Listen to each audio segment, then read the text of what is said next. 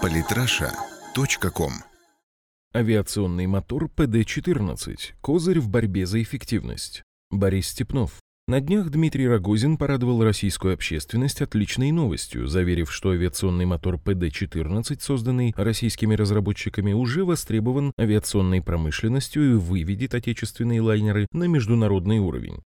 В итоге, по мере создания испытаний данного мотора, мы выйдем на лайнер пассажирский, который абсолютно точно будет не менее конкурентоспособным, чем Boeing и Airbus. Дмитрий Рогозин.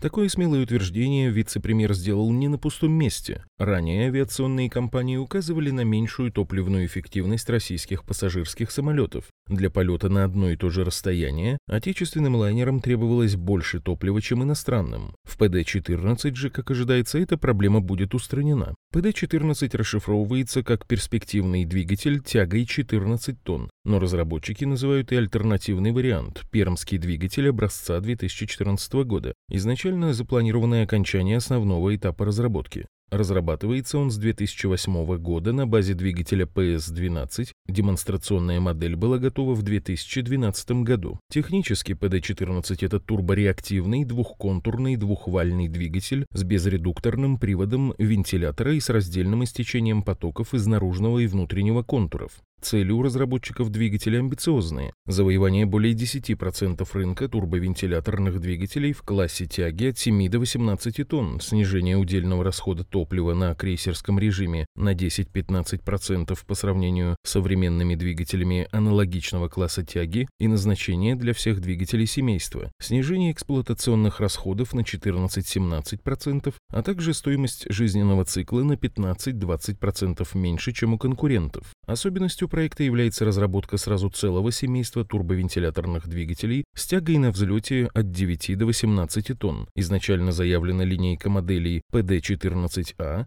PD-14, PD-14M, PD-10, PD-18R. Основное предназначение – использование на самолетах МС-21-200, 300, 400, ПД-18Р также может быть применяться на Ту-214. В дальнейшем возможна разработка модификаций с тягой до 20 тонн и выше. Уже сейчас ПД-14 интересует иностранные авиакомпании. Понятно, что двигатель сам по себе не летает, и здесь отечественным конструкторам тоже есть что показать. Причем проблема решается системно. Помимо разработки нового самолета, тактически применяются готовые решения.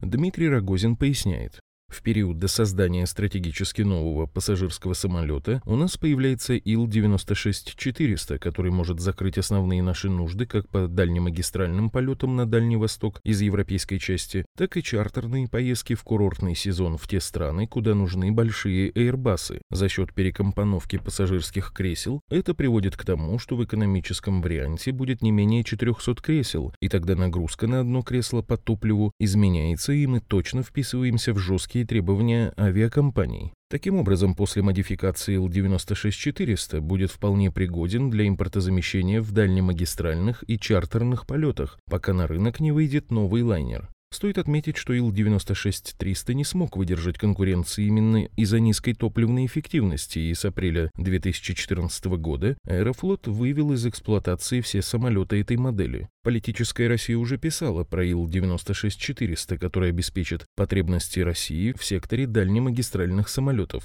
Зампред правительства РФ уделил особое внимание производству Ил-96-400, представляющего собой удлиненный почти на 10 метров вариант Ил-96-300. За счет перекомпоновки кресел в салоне будет 370 при наличии бизнес-класса или более 400 мест, эконом-вариант. Инженеры и конструкторы решают проблему топливной неэффективности отечественных самолетов, разрабатывая двигатель мощностью 35 тонн тяги на базе ПД-14.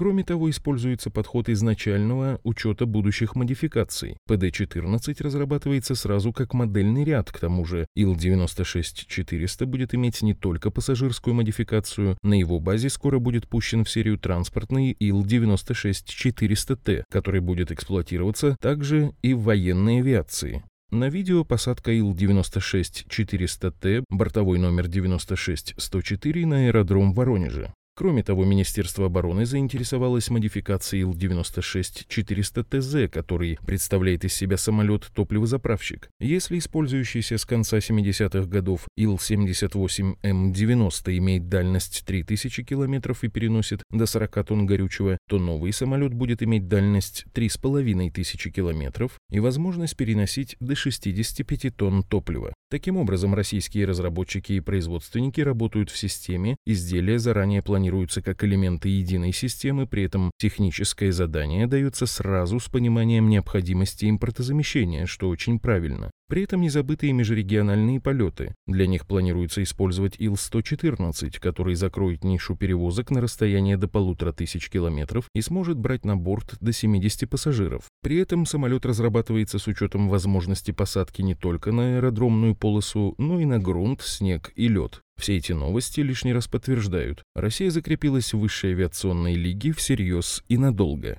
Подписывайтесь на наш канал в Телеграм. Самые интересные статьи о политике и не только. Читайте и слушайте каждый день на сайте polytrasha.com.